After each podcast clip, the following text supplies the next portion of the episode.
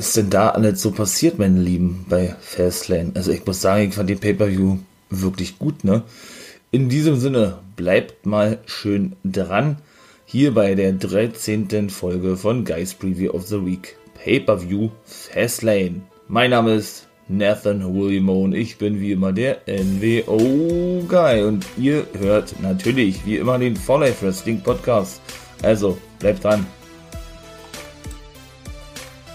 Auch wie ich schon im Intro sagte, war, muss ich wirklich sagen, ich fand das ja nicht mal schlecht, war. Olle Fastlane, so ein Zwischen-Pay-Per-View, also bis dato muss ich sagen, ja, doch, hat mir überraschend gut gefallen, ne? Na, starten wir doch mal gleich, würde ich sagen, wa? Hm. Erstes Match war ein Raw vs. SmackDown Match. Ich denke, ihr, ihr wisst, was kommt, wenn ihr das sehr aufmerksam verfolgt habt, meine Wrestling-Nerds und Wrestling-Nerdies, ne? Die Matchcard für Fastlane. Dann kann es sich ja eigentlich nur handeln um die Women's Take Team Titel, beziehungsweise um das Women's Take Team Title Match. Ja, Nia Jax und Shayna Baszler mussten ihre Titel verteidigen gegen Sasha Banks und Bianca Belair, die ja nun beide, wie wir ja nun wissen, nicht nur ihre zweite Chance bekommen, Take Team Champions zu werden, sondern ja auch gegeneinander antreten werden bei WrestleMania. Ja, was soll man sagen? Banks äh, und Baszler haben angefangen. Ne? Ähm, ja, Banks hatte natürlich äh, wie, wie eine Wilde auf die gute Baszler eingeschlagen. Dann, da gab's auch sehr, also ja, also ich finde wirklich, die harmonieren eigentlich richtig gut im Take-Team, ja. Bei er und Banks natürlich sind da immer diese Spannung aufgebaut, logisch, ne? Wenn so ein Match bei WrestleMania muss ja irgendwas passieren. So an sich, muss ich aber sagen, könnte ich mir auf längere Sicht gesehen wirklich ja, ein festes Take-Team in der Women's Division vorstellen. Allerdings kann man davon ausgehen, ne, dass ähm, ne, eine Sascha Banks, die ja so einen hohen Status hat in der WWE oder eine Bailey, obwohl von der in den letzten Wochen gar nichts mehr zu sehen ist, oder eine Charlotte Flair, nicht auf längere Sicht gesehen zumindest äh, nur in der Women's Take Team Division versauert, meine ich mal, ja, sondern eben auf einer auf einer, ja, ähm, auf der Matchcard von WrestleMania steht und das in einem sehr großen Match, ne? Dafür sind die einfach zu lange schon dabei und auch zu, ja, zu overhyped pusht, ne? Also zu doll gepusht teilweise und zu krass dargestellt, als, ja, als wenn man die dann äh, wirklich, wie gesagt, auf längere Sicht denn ich sag jetzt mal, irgendwo verschwenden würde in die Take-Team-Division der Frauen, obwohl WWE da für ihre Verhältnisse, muss ich ganz ehrlich sagen, dann doch noch irgendwo das Beste aus dieser Fehde macht, obwohl man da natürlich wesentlich mehr Damen-Take-Teams, obwohl man, obwohl man ja eigentlich ohne so viel hat, mit einbauen könnte, so wird das wahrscheinlich auch bei WrestleMania sein. Oder aber Jackson Baser verlieren vor WrestleMania noch die Titel. Da gab's dann doch wieder ein paar Spannungen, ne, so zwischendurch ja, bitte hier auch eine, äh, eine, ja, eine kleine Spannung, komme ich gleich drauf. Ähm, ja, das ist wahrscheinlich auch der Grund, warum Tamina und Natalia jetzt ein Take-Team sind, weil sie eben zu wenig Frauen-Take-Teams haben, vermute ich zumindest, ja. Und die dann wahrscheinlich auch eine Rolle spielen werden bei WrestleMania, ist meine persönliche Vermutung. Ja, ob man das, das, ob man das denn äh, unbedingt so sehen muss, jetzt sei mal dahingestellt, ja. Aber wie gesagt, man kann davon ausgehen, die Titel stehen definitiv auf dem Spiel. Ob in der Pre-Show oder auf der Matchcard werden wir, also auf der Hauptcard werden wir dann sehen. Ne? Naja, auf jeden Fall, ihr habt da haufenweise Tags oder Wechsel zwischen Bianca Belair und der guten Sasha Banks. Ne? Ja, oder Bianca, die hatte dann einen Running Spear in die Ecke gezeigt, als sie dann drinne war und sich einwechselte. Ne? Jo, dann äh, und auch generell, also kann ich schon mal gleich sagen, das Match Seth Rollins und Shinsuke Nakamura, was ja nun auch festgesetzt wurde, ne, in der letzten Smackdown-Ausgabe, ich hoffe, ihr habt die natürlich angehört, ne, da habe ich ja auch ein Guys Preview of the Week drüber gemacht, Folge 3, wurde, ähm, ja, gestern hochgeladen, etwas verzögert, aber wurde immerhin hochgeladen. ähm, ja, da wurde ja dieses Match festgesetzt und dieses Match da bestand überwiegend nur aus, nur aus irgendwelchen Knie, äh, Knie, aus irgendwelchen ja doch Knie, Kniekicks, also Kneekicks, äh, Running Knees, Knee Drops, äh, keine Ahnung, was denn doch alles mit Knie gibt, ja.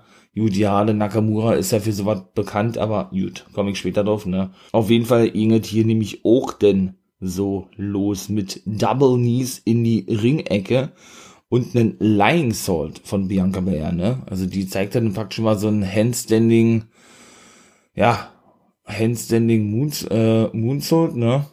Gegen ihre Gegnerinnen. Und ja, alle, alle Shayna, alle Shayna Baszler, ähm, ja, kam dann natürlich auch mit, was sollte das andere, andere sein? Knee Kicks zurück, richtig wechselte dann relativ zügig alle Jacks ein und die plättete natürlich dann erstmal die gute, die gute Sascha Banks und räumte erstmal ein bisschen auf war. Ja, dann ging's dann, wie gesagt, gut hin und her. Ähm, bis denn, bis denn die gute Banks wieder wechseln konnte mit der guten Bel Air.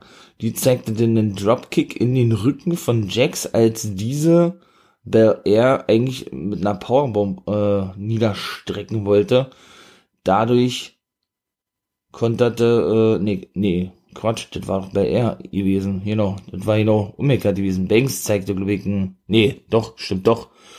Und, genau, und Banks zeigte daraufhin dann äh, eine Head Scissor gegen die gute Nia Jax. Ja, und, was soll ich sagen, dann, ähm, ja, kam die gute Nia, Nia Jax dann wieder in die, in die Ringecke angestürmt, ja. Wie so ein, wie so ein Berserker, ja. Ja, ging natürlich nicht durch, weil die gute, ähm, weil die gute Bianca Belair zur Seite ging. Allerdings wurde sie von Olle Shayna Baszler abgelenkt, die so tat, als würde sie Jax angreifen. Zuvor gab es eben ein Missverständnis bei einem Wechsel von den beiden. Da diskutierten die denn rum, naja, Jax und Shayna Baszler. Ja, dann gab es natürlich einen Schlag von der Newton Jacks, ne? Er ging nach draußen. Ähm, ja, und so konnten dann die Heels mit Jax und Baser erst immer die Oberhand gewinnen, ne? Jax, wie gesagt, dominierte dann ein paar Minuten die Szenerie mit einer Clothesline, ein paar Elbows, der auspackte, ja, wechselte dann wieder mit Baser, die hat dann wieder ihre ganzen Running Knees, ihre komischen Stretch-Dinger da, ihre, ähm, ich stretche mal den Arm und so weiter, hat zum Beispiel ja nicht. Ihr zeigt, weiß ich nicht, ob, ob ihr das verboten wurde jetzt oder so, ich, aber dann müsste man ja eigentlich, aber in der WWE wäre das nichts Ungewöhnliches. Müsste man ja das eigentlich mit diesen ganzen Knee-Kicks auch ver verboten. Siehe die Verletzung von Asuka, meine ich nur, ja. Habe ich ja schon kurz angesprochen gehabt, dass er Asuka einen Zahn raustrat, ja. Und die anderen Zähne auch so extrem in Mitleidenschaft gezogen wurden, dass sie sogar aktuell eine Prothese tragen muss, Asuka, ja. Also da musste ja so, Alter, da musste ja so volle Drohr zu, zugekickt haben, ja boah, das muss ja so gescheppert haben in der Rübe, ja. Gut, ich meine mal, die hat ja auch eine Gehirnerschütterung davon getragen, ja. Aber dafür war die eigentlich relativ schnell wieder zurück gewesen, fand ich zu, oder ist sie wieder zurück, Olle, Olle, Olle Aska, ja. Von daher, aber gut, äh, hat ja auch keine Konsequenzen bekommen, Baser. Ich meine mal, ja, sowas kommt vor im Ring, mal, aber das ist denn schon, das ist denn schon krass, ne? Finde ich zumindest. Also, das ist schon, da muss die wirklich, wie gesagt, so zugekickt haben, ja dass, äh, ja, ich meine mal, wenn da so ja diverse Zähne noch gebrochen sind und die dann noch gezogen werden mussten und sie dann da mit der künstlichen Kauleiste in Zukunft rum, rumlaufen muss, wenn ich das mal so sagen darf, ja, dann ist das, dann war das schon nicht gerade äh, nicht gerade harmlos gewesen, den Kniestoß, den Basler da auspackt, ja. Nun gut. Auf jeden Fall, ähm, ja, hatte Jax denn irgendein so, so Nerf Hold oder sowas angesetzt, ja. Ein Simone Drop wollte sie dann zeigen gegen die gute äh, Banks. Allerdings, ähm, ja, konnte die dann mit einer Aktion kontern, wechselte dann mit der guten, ähm, mit der guten, na, Bianca Belair. Jetzt ist es richtig. Genau. Die hatte dann, äh, ja, auch mal ihren, ihr Momentum, in dem sie dann ein paar Aktionen zeigen durfte, ja. Und ja, wie gesagt, bei er hat's ja sowieso wrestlerisch richtig drauf, dafür, dass er ein Eigengewächs ist von der WWE. Zeigte dann erstmal einen richtig geilen 450 Splash. Wollte dann covern, allerdings kam natürlich, ja, hatte man auch fast erwartet, der gute Reginald, der gute Reggie auf den Apron gesprungen, lenkte den Ref ab, ne. Olle Banks kam angestürmt, wollte ihn eine mitgeben und dann auch praktisch so, so was äh, wie ein Topi zeigen auf ihn. Ja, ging auch nicht durch, weil er aus dem Weg ging. Ist er zurückgesprungen auf den Apron, lachte sich eins, dass Banks eben äh, vorbeisprang. Bekam dann aber dennoch einen Schlag ab von BR und musste dann schlussendlich doch ja, doch wieder nach draußen gehen, ne? während BR dann den Kifuda-Lock abbekam von Basler. Allerdings ähm, ja, dann Banks, glaube ich, konterte. Genau, dann zeigte sie noch, ja, so was wie ein, Phoenix, die Phoenix Bomb, ne, also den Finisher von Beth Phoenix, wenn sie ihre Gegner ja, ähm, an den Armen dann praktisch, ja, nach oben streckt und dann äh, so ein, so ein Front Buster, Front Slam zeigt, ja, und gleichzeitig den Kick von Banks, diese Take-Team-Kombo von den beiden, ja, Banks nahm den Basler in ja, in den Bank, in das Bank Statement, nicht den, in das Bank Statement, ja. Allerdings äh, hatte Jax dann aufgepasst und bei er auf Banks gestoßen, so dass sie ja, das Banks Statement abbrechen musste, hatte sie aber nicht mitbekommen. Ja, Banks diskutierte mit BR und sagte, ey, schon wieder bla bla. Jetzt hast du das schon wieder gemacht, ihr habt so und so. Schlussendlich rollte Basler Banks ein weil Jax dann BR plättete und das war die Titelverteidigung gewesen. Beide diskutierten dann noch rum, ne? Sie bekam noch eine Ohrfeige ab, weil BR und wurde als Rookie bezeichnet. Ja, sie riss sich, also von Banks logischerweise riss sich aber zusammen, zeigte nur auf WrestleMania und sagte denn so eine Art, ey, wir sehen uns bei WrestleMania, da werde ich dich fertig machen, so eine Art, ja. Also ich denke, jetzt werden sie auch keine weitere Take-Team-Titel-Chance mehr bekommen sondern endlich dann mal, wer dann auch Heel-Turn wird. Ich denke, da wird, da wird einer Heel-Turn, das kann eigentlich nur Banks sein, ne? Und dann ihr Match haben bei WrestleMania, ja, dann Shane, ne? McMahon sollte ja ein Match haben, hat er nicht gehabt, kann ich schon mal gleich sagen, gegen Braun Strohmann, Strowman. Denn der äh, kam aus seinem Lockerroom raus, aus seinem Office, wie auch immer, ja, an Krücken. Ja, humpelte denn durch den Backstage-Bereich, dann kam Elias mit zu, mit seinem, ja, Bodyguard, Take-Team-Partner Jackson Riker, ja erzählt ein bisschen von Bad, Bad Bunny, ey, das ist so unfair, wenn der hier auftritt. Er, ich bin ja auch Sänger, hab mal Album, bla bla, lass mich einen großen Auftritt haben bei WrestleMania oder eben heute schon und dir beweisen, dass ich's drauf hab und nach langem, nach langem hin und her, beziehungsweise voll Quatsche vom guten Elias hat Shane gesagt, okay, wisst ihr was, ich hab eine Idee. War denn eigentlich schon offensichtlich gewesen, wenn er ja verletzt ist, ne, was dann folgen sollte. Genau, Elias, äh, ja, sollte natürlich sein Ersatzmann in dem Match sein. Ja, dann gab's ein eher kurzes Match, das war auch nicht doll. Big E musste sein Titel verteidigen gegen Apollo Crews. Ja, äh, Big E, ne, flippte natürlich auch richtig aus, äh, hat er gesagt, es ist, es ist genau das, was du wolltest, ja, dass ich dich hier fertig mache. Die ganze Zeit hat er gesagt, er hat ihn ein Spear in eine, äh, durch die Seile verpasst gehabt, genau, dann war er erstmal draußen gewesen, dann hat er ja, ne, macht er ja immer, legt er seine Gegner ja auf den Apron hin, praktisch mit dem Kopf nach draußen schauend, ja, so dass er ihn dann, oh, das, und das finde ich eigentlich auch eine heftige Aktion, ja, weil es geht ja dann wirklich nur auf den Brustkorb, ne, hat er denen zwei Big Splashs, Splashs verpasst, ja, und ähm, auch noch zwei Overhead Belly to Belly Suplex danach, ja, dann kam Apollo mal kurz zurück, wie gesagt, ja, mit einer Close-In und den klassischer Kurt Engelmann hier hat er den drei German Suplex hintereinander gezeigt gehabt, ja. Ebenso auch sehr, sehr, sehr geil, hat dann da ein, zwei Tritte angezeigt, damit Big E dann schön platziert im Ring liegt, einen richtig geilen Frog Splash, ging aber auch nur bis zwei. Ja, äh, dann folgte noch ein Step-Up Enzo Giro, dann wollte er seinen Standing Moonsault zeigen, aber Olle Big E, äh, ja, zog die Knie an, ne, ging nicht durch. Dann, ähm, ja, dann stimmt Donald Big E wieder in die Ringecke an, um den, um dann den guten Apollo ähm, nochmal eine mitzugeben, ja. der konterte den Apollo. Allerdings konterte denn Biggie oder mal rollte ihn ein und das war dann schon gewesen bis dahin, ne? Er auch nicht richtig durchging mit diesem Roll-Up, ne? Sie hatte angefangen zu zählen, der weibliche Referee, ja, bis eins irgendwie.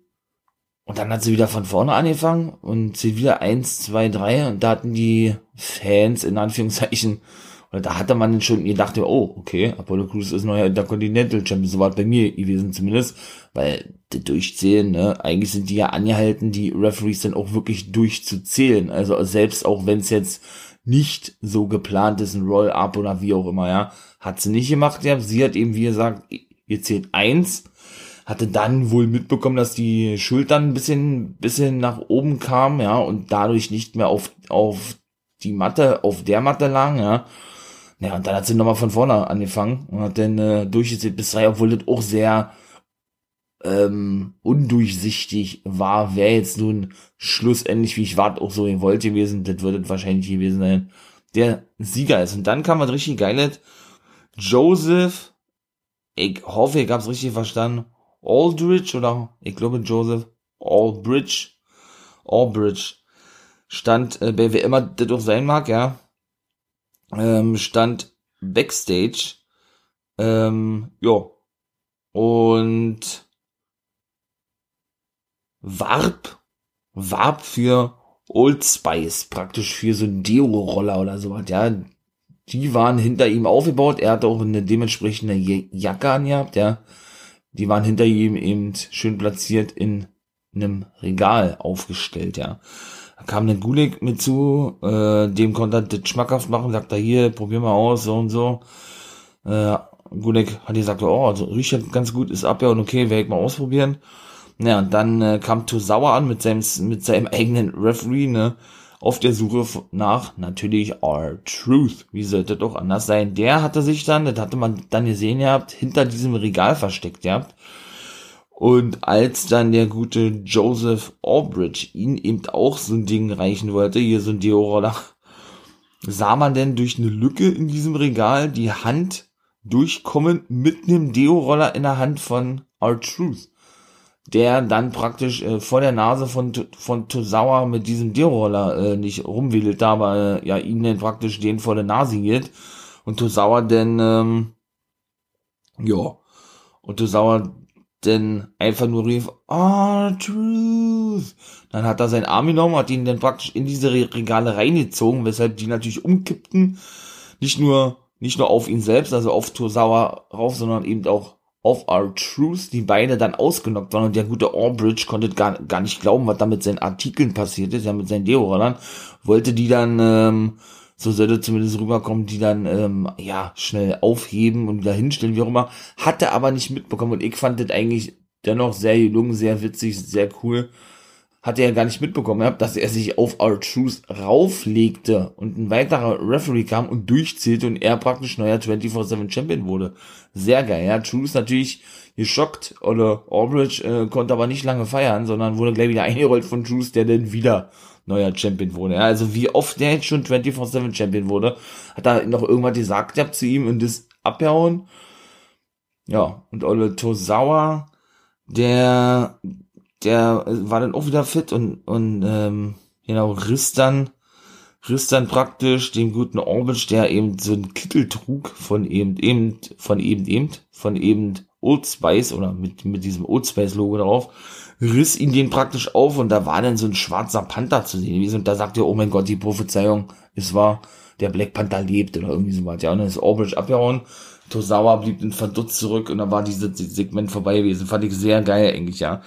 Die Kommentatoren klärten dann auf, wie denn diese Verletzung zustande kam von Shane. Ja, der hatte dann ja so Kickbox-Training gehabt, Muay Thai, wie auch immer, ist komisch umgeknickt. Ja. Und dann war es das eben auch schon gewesen, ne, weshalb die Verletzung erklärt wurde sozusagen. Da war im Zeit Braun Strowman gegen Elias, ja, ging auch nicht lange, ne. Der plättete den natürlich ohne Ende, wirkte den im Seil, zeigte den Sledgehammer, so hatten sie gesagt, ja, ja also hat ihn praktisch, äh, ja, Schlag auf die Brust verpasst, ja, der denn praktisch, äh, weil er ihn eben mit seinem linken Arm so ein bisschen nach unten gestretcht hatte, dann logischerweise auf den Hallenboden aufkam, ja Ja, dann kam Jackson Riker auf den Apron, ne? Auf den fokussierte sich denn, also lenkte dann praktisch äh, nicht nur den Ref ab, sondern eben das Strowman, auf den fokussierte sich Strowman dann auch ein bisschen. Dann kam ganz kurz Elias zurück mit einem Shop, Blocken, DDT und ein Flying Elbow vom dritten Seil. Das ging nur bis eins. Das man ja, war absolut geschockt gewesen. Da hab's, glaube ich, noch ein, zwei, genau, nie Kicks, Kniestöße.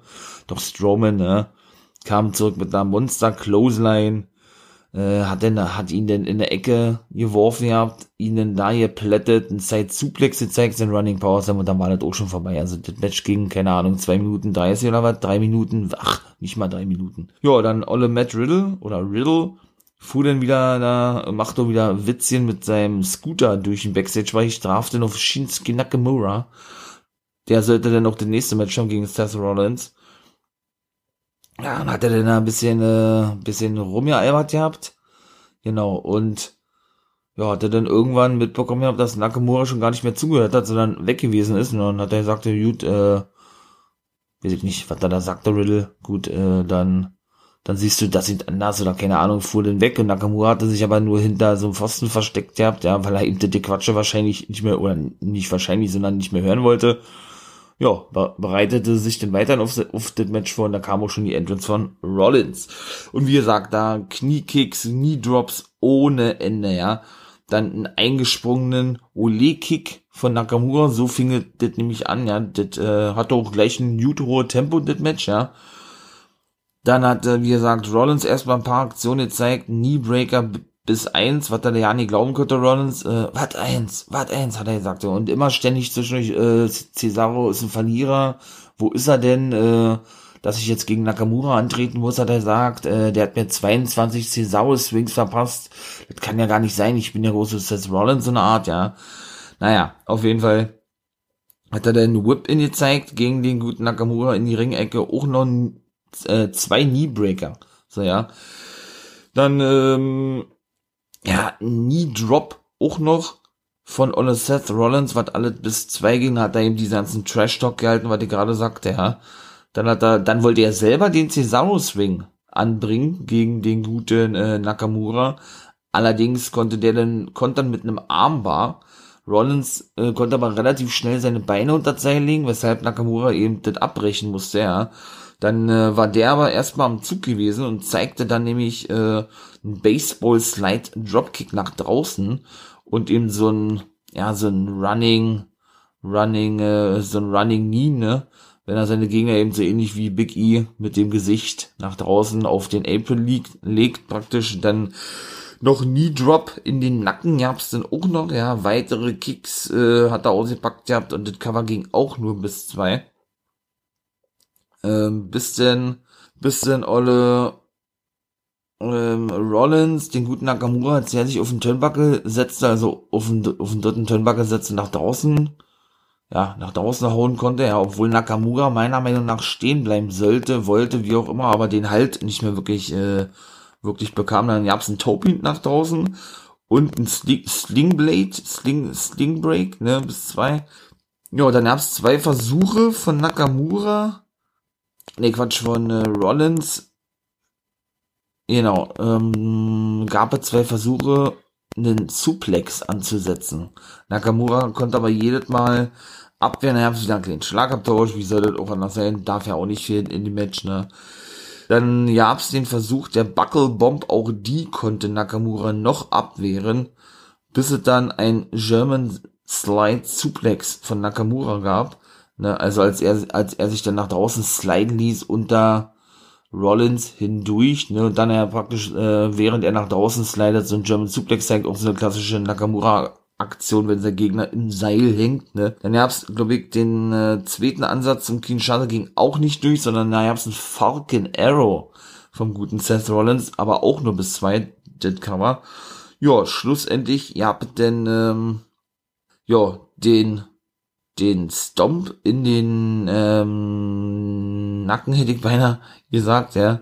Oder der Stomp-Versuch hat aber einen Zeit-Suplex wohl ausgepackt gehabt. Und dann, dann kam der, dann konnte Nakamura nochmal kurz zurückkommen. Ansatz zum Kinshasa, das war der zweite gewesen, ging nicht durch.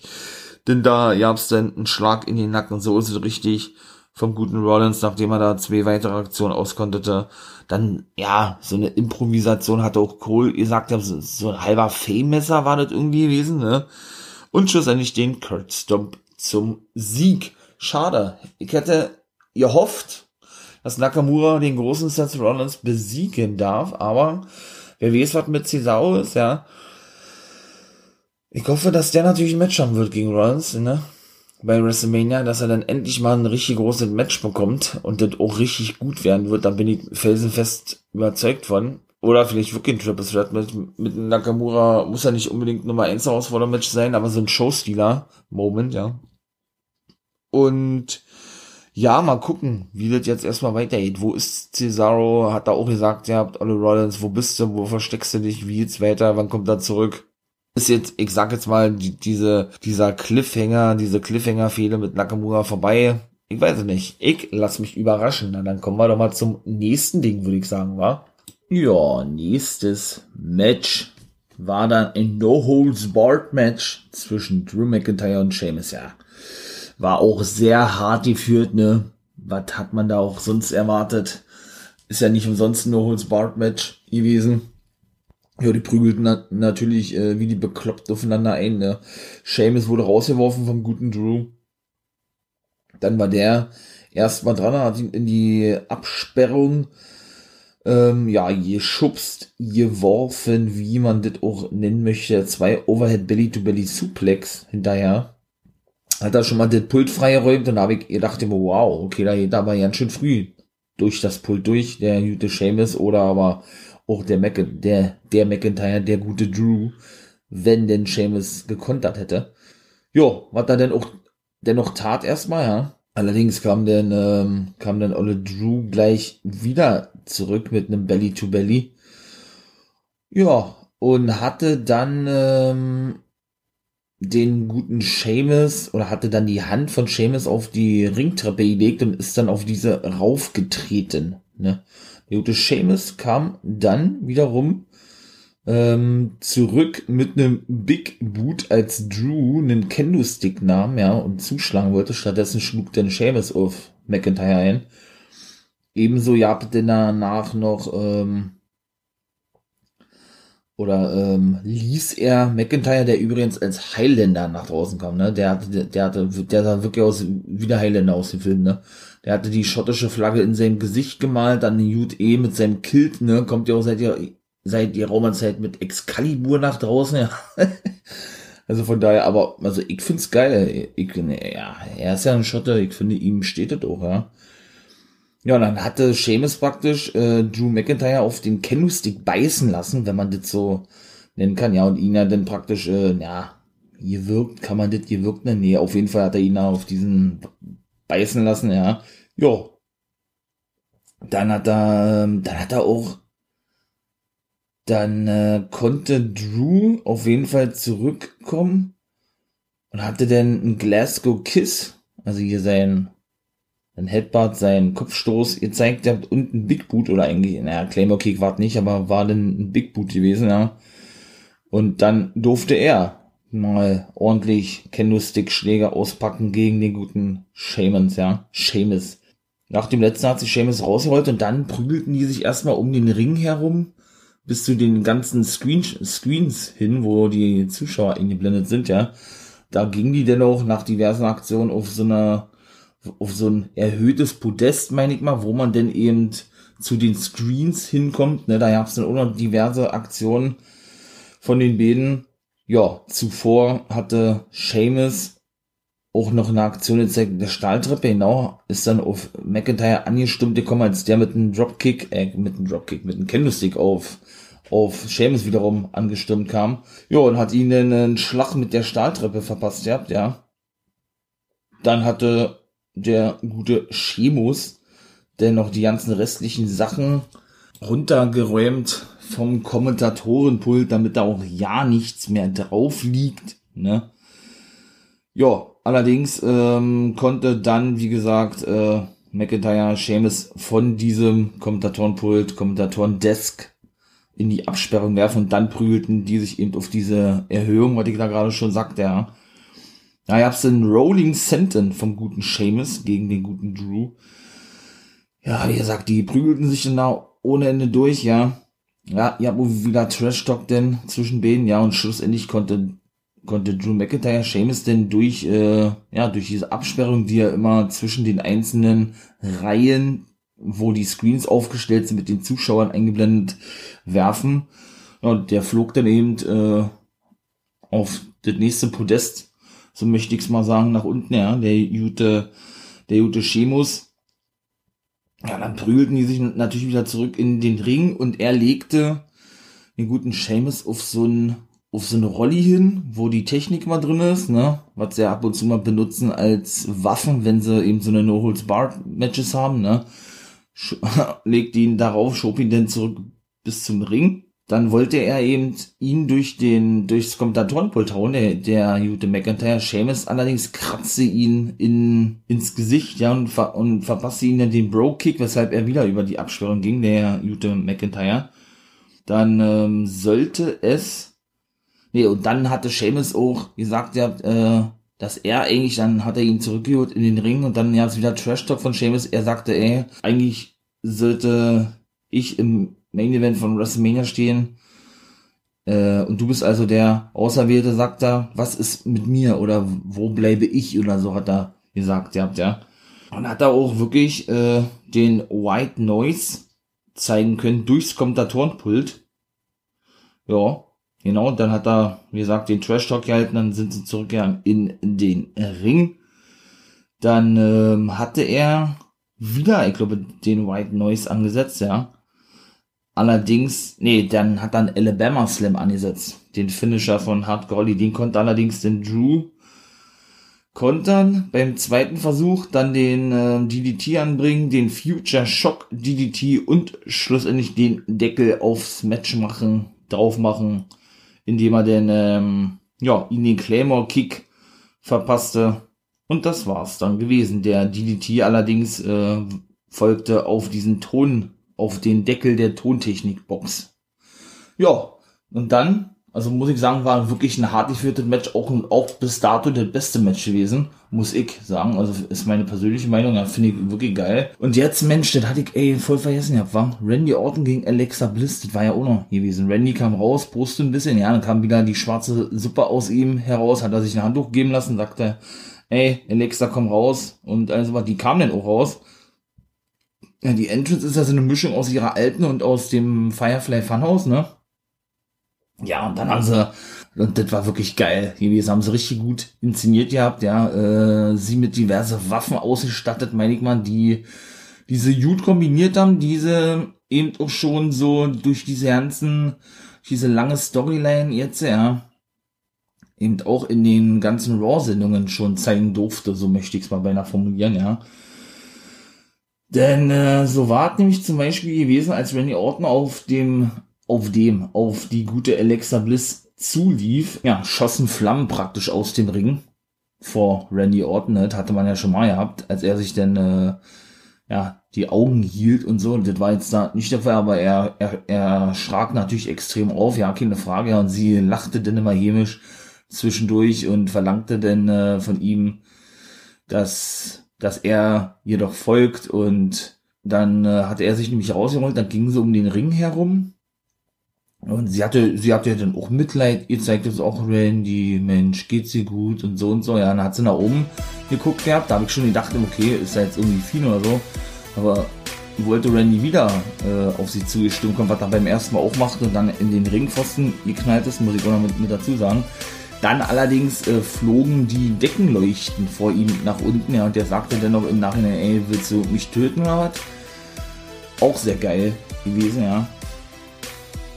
Jo, dann äh, hatte sie sich praktisch wie, als wenn sie auf der Schaukel sitzt hier in ihrem äh, Firefly Funhouse Paradie-Spielplatz, wie auch immer, aufs, aufs untere Seil gesetzt, hatte dann, äh, weil Orten immer noch da stand, draußen bisschen überrascht und ihr Schock, dass diese Deckenleuchten praktisch äh, herunterfielen.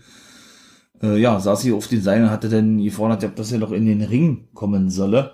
Was er dann auch gemacht hatte, sie natürlich dann auch, dann hatte sie einen Handkuss zugeworfen gehabt, ja, und hatte dann äh, weiter nochmal die Hand ausgestreckt und da kam dann so ein Feuerball auf ihn, auf ihn zu, ja, also den hatte sie praktisch ähm, auf ihn geworfen gehabt, also das war wirklich schon geil gewesen, ja, das war jetzt auch nicht so lange gewesen, das Match, aber wie das alles aufgebaut war mit diesen ganzen, mit diesen ganzen Gadgets, diese ganzen Special-Dinger, feier ich, liebe ich, finde ich sowas von interessant und so geil, habe ich ja gesagt, ja, für mich seit Monaten die interessanteste Story in der WWE überhaupt zwischen The, Fiend und Randy Orton. Also auch, äh, da ist auch nicht wirklich ersichtlich, wer ist Heel, wer ist Face. Also ich würde so ja sagen, die sind beide Heels, ja, und das ist ja das Geile und Interessante daran, dass die das so interessant gestalten können eigentlich, ja. Mega nice, feier ich richtig.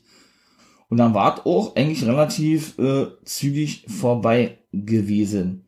Ja, auf einmal, ne, ähm, ja, wird die Musik ein bisschen dumpfer oder da wird Musik eingespielt. Auf einmal er, äh, ja, kommt eine Hand aus dem Ring, ne? Also die, die Hand erstreckt sich praktisch aus dem Ring. Orton ist natürlich total geschockt. Bliss lacht sich ins und empor steigt der verbrannte The Fiend. Da habe ich, glaube ich, auch schon in der Folge erwähnt, das ist aber schon eine Weile her. Ich glaube, bei Guys Preview of the Week kann ja eigentlich nur da gewesen sein. Da mache ich ja mal Raw und Impact zusammen meistens, ja.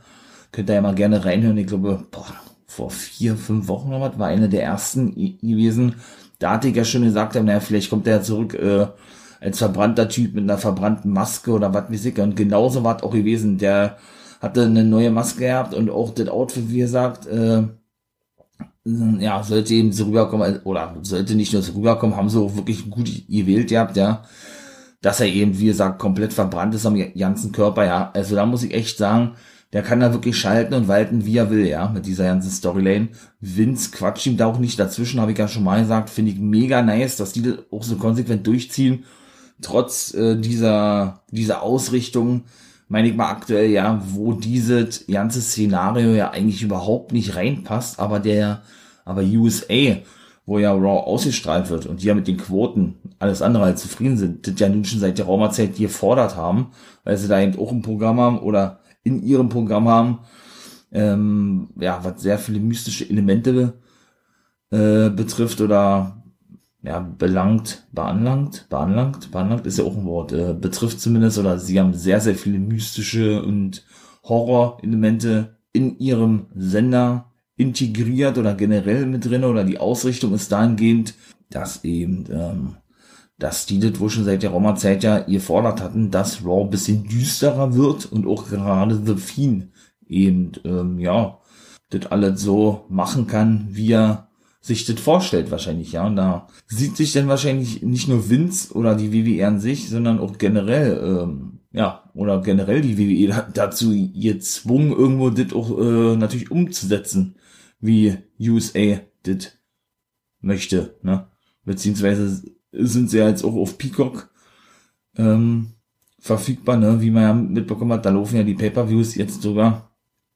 Aber ich meine mal auch selbst wenn, ja, ich, äh, Vince ist ein großer Fan von, von The Fiend, hat man schon diverse Male gehört und der würde ihn auch so nicht diese Freiheit geben. Äh, Quatsch, nicht diese Freiheit geben. Äh, er würde ihm ihm auch so als einer der wenigen, so ist es richtig, die Freiheit geben, ja, äh, da wie gesagt frei zu schalten und zu walten, wie er will, weil er eben große Stücke auf The Fiend hält und eben auch weiß, was für ein kreativer Kopf The Fiend überhaupt ist. Ne? Das soll alles wirklich auf den Fiend zurückzuführen sein. Die ganzen Stories, die man bisher gesehen hat von ihm, Masken, ganzen Special-Dinger, dann auch geil, seine Laterne, die er da mit hat, ja, mit seinem Gesicht eigentlich ummantelt, umwickelt, mega geil, ja. Und von daher weiß Winston schon, ne, wenn er ihn gewährt, äh, dass die Quoten gut sind und äh, ja, und dass es, dass es auch richtig ist, meine ich mal, was er da macht und äh, ja, und The Fiend eben nicht nur das Bestmöglichste rausholt, sondern eben auch durch diese Elemente und durch diese ganzen Sachen, die sie in den Matches von ihm mit einbauen, auch wirklich äh, ja, auch wirklich äh, Erfolg haben und die Quote dann eigentlich immer sehr gut gewesen ist mit Sophien. Ja, von daher feier ich das, finde ich das natürlich gut, dass Vince mal ausnahmsweise jemanden so schalten und walten lässt, in dem Fall Sophien, was da sonst nicht tut und sich ja selber ähm, ja, äh, das Heft nicht aus, aus die Hand, aus der Hand ne nehmen lässt. Ja, von daher ist das geil, muss ich ganz ehrlich sagen.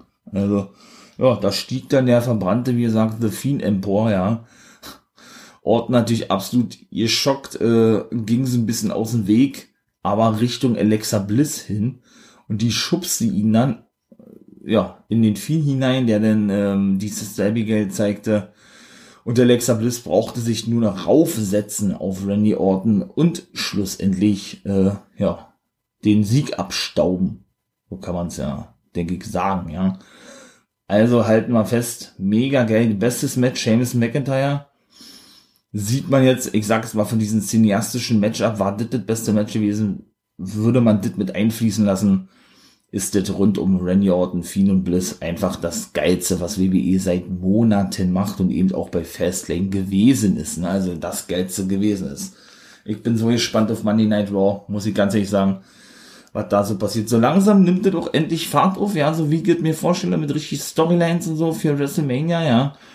Der Fastlane Pay-Per-View, das war im letzten Jahr nämlich auch gewesen, vor WrestleMania, war richtig gut gewesen, wie gesagt, der auch so ein Pay-Per-View, den man einfach so da hingeklatscht hat, meine ich mal, ja, weil man der Meinung gewesen ist, so sagte ja Vince, dass man den benötige und sie ja eben auch das Beste daraus machen für WrestleMania, um die Fäden vernünftig aufzubauen. Irgendwo haben sie damit natürlich recht, wenn man das jetzt so sieht mit Fastlane, ja.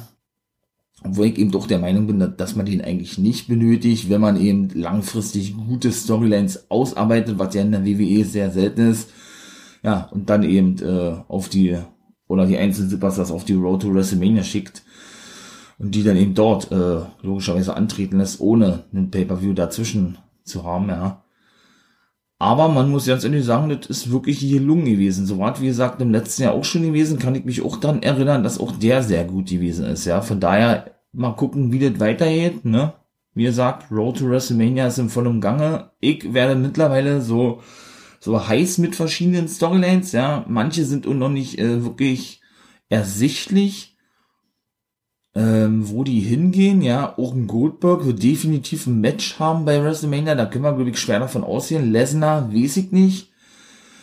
Ja, mal kicken, was uns da noch so erwartet, ja, vielleicht auch mal wieder ein Match von Triple H, würde ich auch sehr feiern, ja, den hat man, glaube ich, die letzten zwei Jahre auch nicht gesehen, oder zumindest das letzte Jahr nicht, war auch sehr überraschend.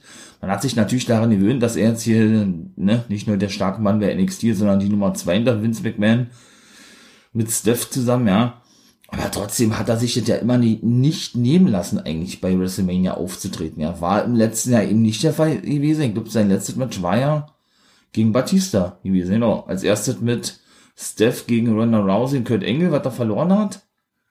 Genau, bei WrestleMania. Und dann hat er gewonnen gegen Batista. Richtig, genau. So ist es. Zu Batista gibt es auch noch einen kleinen Nachtrag, weil ich jetzt gerade davon spreche, der wird nicht in die Hall of Fame aufgenommen, 2020.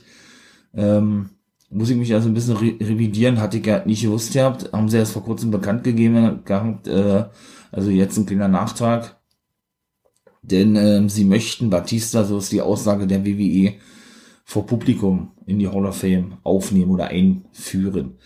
Ja, wie gesagt, also die Aussage ist schon wieder so was von hohl, finde ich, ja, ähm, ja, was soll man denn zu den anderen fünf äh, Laudatoren, zu den anderen fünf Induktees sagen, ja, die möchten auch gerne vor Publikum aufgenommen werden und werden das denn aber nicht. Also, ne? Nur weil Batista ein Eigengewächs ist, meine ich mal, ähm, ja, setzt man da ganz andere Prioritäten, meine ich mal, weil wenn man danach geht, die New World Order, die ja dann wohl, wie gesagt, ohne Publikum wohl die Headliner bilden 2020, äh, ja, sind genauso groß wie Batista, wenn nicht sogar noch größer, ohne jetzt ähm, das aus der Warte des reinen Fans zu sehen, wie es bei mir der Fall ist, nur, das ist nur mal Fakt, meine ich mal, ja. Also da müsste man eigentlich sagen, äh, man wartet dann noch, bis man wirklich wieder komplett live gehen kann und alle dann eben wirklich live vom Publikum aufnimmt oder aber, äh, ja, man, man entscheidet sich eben dafür, das eben so zu machen, wie man es eigentlich vorhatte, in dem Fall die Hall of Fame komplett ohne Zuschauer auf, aufzunehmen, ne? also aufzunehmen, in die Hall of Fame aufzunehmen. So, aufnehmen tun sie sowieso. Zwei Tage vor äh, WrestleMania haben sie schon gesagt, ja, die Hall of Fame wird also nicht live stattfinden vor WrestleMania, das ist dann alles schon aufgenommen, ja. Aber wie gesagt, also ich bin da kein Fan von, weil für mich ist, ist die New World Order, wenn man so sieht, sogar noch größer als Batista. Ja, Batista ist ein Eingewächs der WWE, wie ich schon sagte, verstehe ich auch, dass der dann bevorzugt wird und die New World Order in der WWF jetzt gar nichts mehr reißen durfte. nachdem die WCW äh, zugrunde ging damals, ja, das ist schon richtig, aber trotzdem versteht das nicht wirklich, ja. Ich denke auch, ähm, da bin ich mir sehr sicher, weil dem auch schon bestätigt wurde von Batista selbst, da verstehe ich denn auch nicht, warum WWE das denn nicht mal direkt anspricht. Genauso wie mit der Corona-Krise oder mit dem Coronavirus. Sie haben noch nicht einmal das Wort Coronavirus. Ihr sagt nicht ein einziges Mal, während andere Companies das auch ansprechen und nicht so tun, als sei überhaupt nichts, ja. Macht WWE äh, so, ja, als würde diesen Virus überhaupt nicht jedem spricht das nicht an. Also, ey, ich finde sowas affig. Ich finde sowas einfach nur affig, äh, total lächerlich, teilweise auch, ja. Warum ich das anspreche, ist nämlich der Fakt, dass, ähm, das habe ich natürlich in Faden verloren, ist natürlich nicht so geil. Naja, auf jeden Fall. Ach so, ja, genau, dass Batista eben sagte, und er das ja auch schon bestätigte, dass er zu Dreharbeiten bei Tor 4 weilen wird, genau am WrestleMania oder Hall of Fame Wochenende in Australien. Bedeutet, würde er zurückkommen, müsste er in Quarantäne zwei Wochen gehen, ne, zwei Wochen nochmal wenn er zurückfliegt nach Australien, was natürlich extreme Verluste fürs, für ja, das Produktionsteam bedeuten würde, für Marvel an sich, weil die dann äh, auf Millionen verzichten müssen, weil sowas natürlich extrem kostet, wenn dann, wenn dann mal ein Schauspieler für ein paar Tage nicht zur Verfügung steht oder so, ja, dann müsste er auch nochmal in Quarantäne gehen. Von daher ist es irgendwo, ja, weiß ich nicht, irgendwo klar, dass er da nicht aufgenommen wird. Nee, das ist Schwachsinn. Also, wie gesagt, WWE kann dann ruhig ansprechen, was Fakt ist und sagen, ey, pass auf, äh, Batista ist zu Dreharbeiten, weil der ist ja nun mal Hollywood-Star und dann ist das, dann ist er Dude, meine ich mal, dann würde man das auch verstehen, aber so zu tun, weiß ich nicht, als, äh, als seien wir alle blöde, ja, und wüssten das nicht, meine ich mal irgendwo, ja, das werden bestimmt schon einige mitbekommen haben, denke ich mal, ja, wenn man sich mit sowas beschäftigt, wenn nicht, hab das jetzt von mir erfahren, ist natürlich auch cool, ist ja auch mein Ziel, irgendwo meine ich mal, ja, und ja, dann soll man das aber auch sagen, meiner Meinung nach, ja und nicht um den heißen Brei drumherum reden und zu so tun, als, ja, als wüsste man das nicht, ne? Von daher, gut, kommen wir mal zu dem nächsten Match. Wird auch weiter ja nicht lange drumherum geredet. Was war denn das für ein Main, Main Event Match gewesen? Sowas von geil. WWE kann es doch. Da beweisen sie es doch, ja, dass sie in der Lage sind, richtig gute Matches zu booken. Widersprechen mir direkt, was ich ja zuvor gesagt habe, finde ich natürlich geil, dass ich dann äh, eines Besseren belehrt werde, ganz klar mega geiles Match, mega geiler Pay-Per-View gewesen. Muss ich ganz ehrlich sagen, ich lege auch gleich los. Ähm, genau, Brian, ne, konnte die Oberhand gewinnen als erste Team mit Kicks und äh, Armumdreher und so weiter und so fort, ja, und provoziert auch, auch mal Reigns und hat, na, komm mal her, versuch doch mal mitzuhalten, so eine Art, ja. Fand der natürlich alles andere als Geld, da gab's da so ein Kräftemessen, ne, wenn beide ja praktisch die Hände ineinander verschränken, sich gegeneinander lehnen und dann ja herausfinden wollen, wer der stärkere von beiden ist, dann gab es die Yes Chance, weil Brian dann schlussendlich äh, ja mit ein, zwei weiteren Aktionen die Arme bearbeitete vom guten Roman Reigns. Ja, und so schlussendlich erstmal die Oberhand gewann, ja. Dann ah, auch, auch eigentlich ein geiler Move, ja, aber oh, das, äh, und Reigns hat sich danach auch diverse Male, ähm, hat auch Cole, Danny sagte, nicht nur den Arm gehalten, auch die Schultern immer sein Bizeps praktisch ihr knetet, ja. Ähm, weil, das denke ich mal, wehgetan hat, ne? Der hat nämlich den Arm so übers, überstretched, überdehnt ja Brian, ja, indem er äh, ganz langsam auf den linken Arm gestiegen ist, den dann natürlich nach unten gedrückt hat, der, nee, auf den rechten Arm gestiegen ist so und den linken und den linken Arm aber hinter Roman Reigns so gedehnt hatte, ja, so dass der dann weiter in dieser, in dieser gedehnten Position verblieb, ja, und das war auch der linke Arm gewesen, die, den sich Reigns denn die ganze, ganze Zeit festhielt. Dann war, dann war eben mal kurz, kurz Reigns dran gewesen, ja, der dann, ähm, jo, der dann ein paar Aktionen zeigen konnte, aber dann, dann kam Brian relativ zügig wieder zurück mit einem Dropkick, ja. Äh, da gab's seine ganzen Yes-Kicks und hatte dann aber gleichzeitig wieder den Arm erhalten vom guten, vom guten äh, Reigns und Kicks gezeigt in die Ringecke. Ja, dann hatte ein Tilte, ein Tilte-Ward, ein Tilte-Ward, oder Tilte-Ward Backs, Backslam oder äh, ja, Face Slam oder, oder was hatte denn alle Roman Reigns gezeigt gehabt, ja. Was bis zwei ging, dann war der erstmal dran gewesen, gab's diverse Schläge und ein Suplex. Äh, gab's wieder so eine kleine Schlag- und Trittserie von beiden, ja, so abwechselnd. Und Reigns behielt dann dort mal die Oberhand, hatte denn ihn in so ein, in so ein, in, so ein Griff genommen, in so eine Hold, ne? So ein bisschen Sleeper Hold mäßig. Jo. Hatte dann ähm, den guten Daniel Bryan nach draußen geworfen und dann auch noch in die Ringabsperrung drin, genau. Dann ist er angezählt worden von, vom Referee, hat mit dem erstmal diskutiert gehabt, was das soll. Er ist dann bei sieben reingekommen, dann wieder rausgegangen. Der Referee sagt, komm, komm jetzt einfach rein und dann ist es gut, ne. Hat aber nicht gemacht gehabt, der hat den Bryan weiter draußen bearbeitet gehabt. Zumindest hat, zumindest hat er versucht gehabt. Denn Brian konnte sich nämlich äh, befreien Genau, und zeigte nämlich denn äh, sein, Einge äh, sein, nee, erstmal kam er mit einem Kick an, genau. Und dann kam er vom Apron angestürmt äh, mit einem Running Knee. Und im Ring, als er Reigns dann reinrollte, ging es auch nur bis zwei. Dann gab es so ein Drop True Hold, ne, indem er praktisch äh, die Beine von Reigns in seine klemmte und der dann praktisch in, wo er angestürmt war, angestürmt kam, meine Güte, zum Spear in die Ringecke, äh, ja, flog der dann eben in diesen, diesen Turnbuckle rein, ja. Und Brian, Brian, äh, hatte dann noch weitere Running Knees gezeigt, ja, ähm, beziehungsweise hatte er den Reigns auf den Turnbuckle raufgesetzt, der konterte denn aber, weil er wollte dann nämlich eine, eine Hurricane Runner zeigen, Daniel Bryan, ja. Dann konterte aller, allerdings äh, Roman Reigns in dem Boston Trap.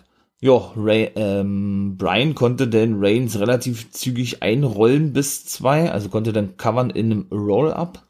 Ja, dann gab es paar Running Elbows. Ja, doch, kann man so sagen, Running Elbows von Daniel Bryan, ja. Und dann mussten sich beide erstmal eine Weile sammeln. Beide waren ein Jut K.O. gewesen, ja, aber es sollte noch besser kommen.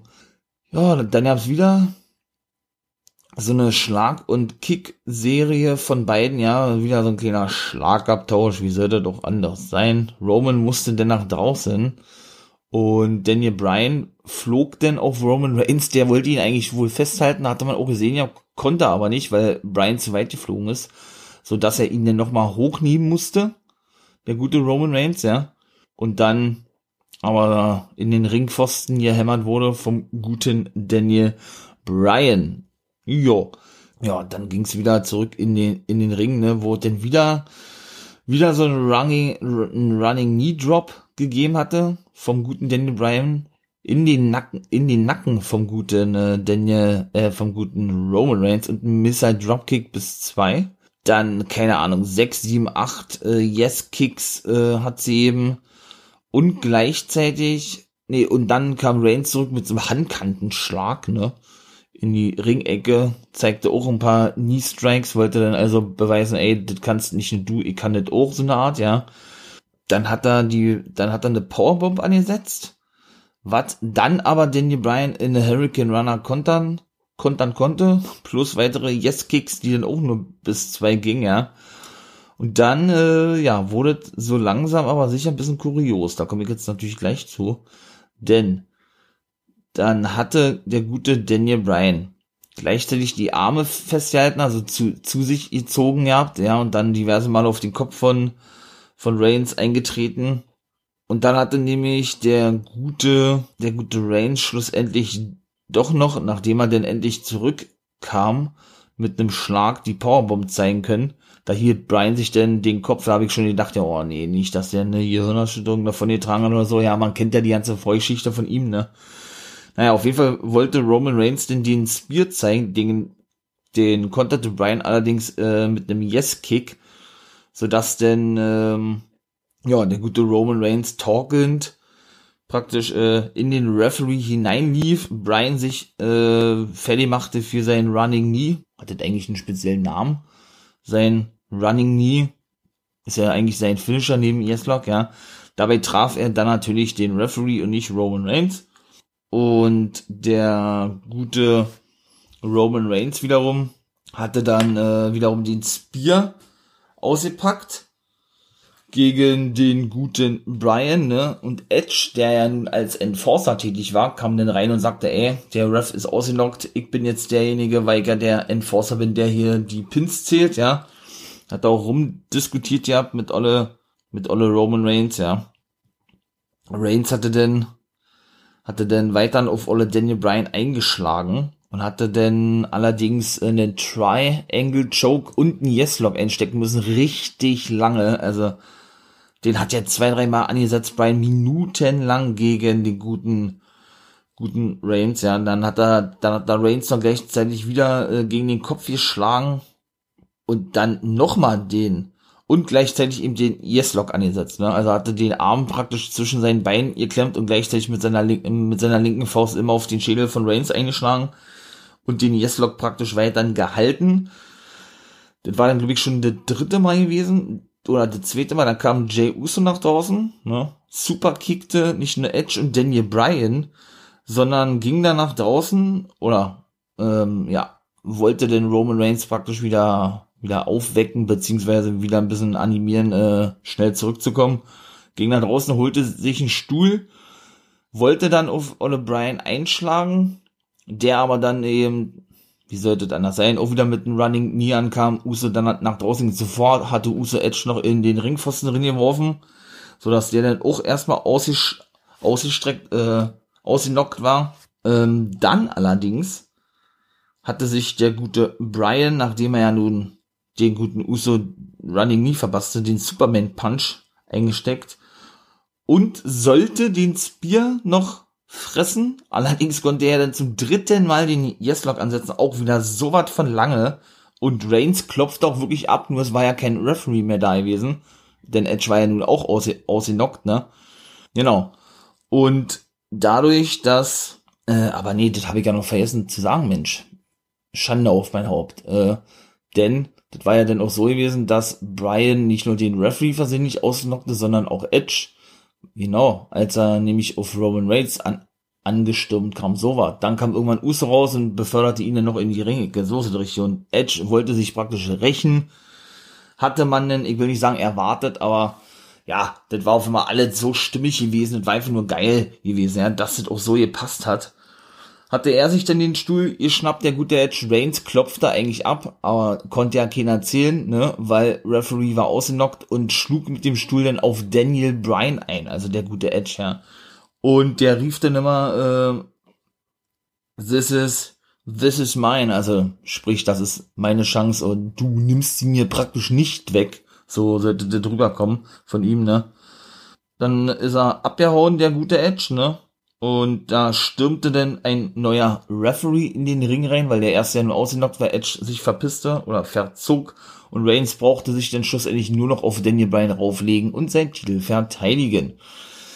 Ein mega geiles Match, habe ich richtig gefeiert. Ich bin mir sicher, es wird ein Triple Threat Match geben bei WrestleMania. Ich denke auch, Edge wird sich den holen. Da werde ich auch mal separat eine Folge zu machen zu WrestleMania und äh, was ich denke, wie das aussehen wird und so weiter und die Matchcard beleuchten.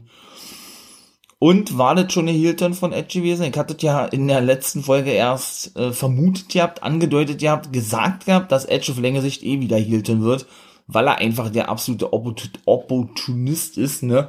Und einfach als Heel auch wesentlich wertvoller ist für mich zumindest äh, wie als Face. Das macht er auch gut, ja, aber man kennt ihn einfach eben nur als diesen Monster-Heel, der alles und jeden wirklich auch zerstören will, äh, ja, der auch seine ganzen Titelgewinne eigentlich nur als Ziel feiern durfte, feiern konnte, wie auch immer. Und der ist einfach nur sowas von geil als Heel. Von daher war das für mich schon so ein Anzeichen gewesen. Es war kein Heel-Turn, es war natürlich aus dieser Wut heraus, ne, dass Brian ihn ja versehentlich traf und durch diese ganzen Wochen, die sich da natürlich bisher oder diese ganze Wut, die sich durch die ganzen Wochen eben gegenüber Danny Bryan aufbaute mit den Promos und so weiter und so, und so fort, ja, die ja nicht schlecht gewesen sind, aber irgendwo ja sich immer wiederholten. Das war ja so meine Kritik gewesen, ähm, ja, in den letzten Guys Preview of the Weeks, ne? Die ich alle so sagte, die letzten zwei, drei Wochen, was ja immer der dritte Part ist von SmackDown. Ja, weil sich eben, wie gesagt, alles wiederholt, aber dennoch natürlich irgendwo stimmig gewesen ist, wenn man jetzt natürlich das alles sieht, ja, und von daher äh, war es irgendwo denn klar gewesen, dass sowas vielleicht kommt mit Edge, ja, aber der endgültige Heel-Turn, wie gesagt, war es meiner Meinung nach nicht gewesen. Er wird bei SmackDown definitiv sich dazu äußern, da kann man schwer davon aussehen, ja, aber ich denke, man wird dann auf längere Sicht vielleicht so ja bei WrestleMania den Heel-Turn sehen von Edge, der dann eben, ja, schlussendlich ja, wieder der große hier wird bei SmackDown wohl mit Reigns zusammen. Ich weiß es nicht, ja, und äh, vielleicht noch weiter mit Brian fäden wird, wobei Brian ja, denke ich, dann mal nach WrestleMania nur noch Part-Timer sein wird, ne? Denn er hatte ja eigentlich gesagt gehabt, dass er zum neuen Jahr schon als Part-Timer unterwegs sein wird. Ist er ja nicht, wie wir ja nun wissen, also werden sie das, denke ich mal, erstmal wieder verschoben haben. Ja. So, ich glaube, das wart, ja. Ähm, man kann vielleicht noch sagen, ja, ich hoffe natürlich nicht, wenn das so kommen sollte, dass Edge dann auch hier turnt, Reigns bleibt hier, ja, dass dann ähm, Rollins irgendwie Face turnt, weil die brauchen ja dann eine richtig große Face, meine ich mal, ja. Gut, Brian haben sie ja noch, aber wenn der wirklich dann nur noch als Part-Timer unterwegs ist, ja, oder Reigns dann so ja wieder Face, dann will ich eigentlich auch nicht sehen, wenn ich ganz ehrlich bin, obwohl man davon, glaube ich, aussehen kann auf längere Sicht, dass Reigns leider wieder als Face auftreten wird. Jetzt nicht ich hoffe zumindest nicht demnächst oder bei WrestleMania. Wie gibt's ja auch einen Double Turn, Edge Heel, Reigns Face, ich weiß es nicht. Wenn man es gut macht, dann habe ich da auch nichts dagegen, meine ich mal. Auch wenn ich es nicht sehen möchte mit Reigns als Face, weil er dann eben wieder so übermäßig dargestellt wird und er für mich einfach auch so ein geiler Heel ist. Ich hätte auch nicht gedacht, dass ich da nochmal rankomme und sage, dass man Reigns wirklich feiert, ja. Weil dieser Heel-Turn von Reigns war für mich so überfällig gewesen, schon seit, der kommt schon Jahre zu spät eigentlich, ja. Weil er eben teilweise ins Unermessliche gebuckt wurde, auch mit 5, 6, 7, 7 Spears gegen Lesnar, ähm, 5 F5s, die er eingesteckt hat und so was unglaublich dämliche Gebucke, ja, dass ich das nicht feiern würde wenn er auf längere Sicht wieder Face ist. Man kann davon aussehen, wie er sagt, aber wenn man es gut macht, wie gerade schon sagte, bei WrestleMania habe ich da auch nichts dagegen irgendwo, ne? Es ist so spekuliert worden wohl, dass Daniel Bryan in die Hall of Fame aufgenommen wird als aktiver Wrestler in diesem Jahr. Ähm, soll aber wohl nur ein Grafikfehler gewesen sein. Hoffen wir mal. Nicht, dass es wirklich so der Fall ist. Ja, vorstellen kann man sich, der wird auch in die Hall of Fame aufgenommen, da, das, was der leistet hat, ja. Aber sollte der wirklich diese Jahr schon aufgenommen werden? Ich meine, mit Mark Henry, der auch vom Comeback stehen soll, da hat er ja gesagt, ja, er will sich Randy Orton vornehmen, Bezug nimmt auf diese ganze Legend Killer Storyline vor ein paar Monaten bei Monday Night Raw, als er ja angeschlagen da mit irgendeinem Scooter, so wie Riddle jetzt, durch den Backstage-Bereich rollern musste, weil er nicht laufen konnte. Aber, ähm, ja, weiß ich nicht. Und so war es ja bei Reigns, äh, bei Henry auch gewesen, dass der als aktiver Wrestler in die Hall of Fame aufgenommen wurde. Würde also nicht so ein Neues sein. WWE ist immer für eine Überraschung gut. Von daher kann man das durchaus auch in Erwägung ziehen mit Daniel Bryan. Ich hoffe aber zumindest, dass es denn trotzdem irgendwie so ein Grafikfehler war. Aber weiß ich nicht, war also, ob das denn, äh, vielleicht war ja wirklich so ein ungewollter Spoiler von WWE, was ja auch ab und zu mal vorkommt, ja. Und Brian wird wirklich in die Hall of Fame dieses Jahr aufgenommen.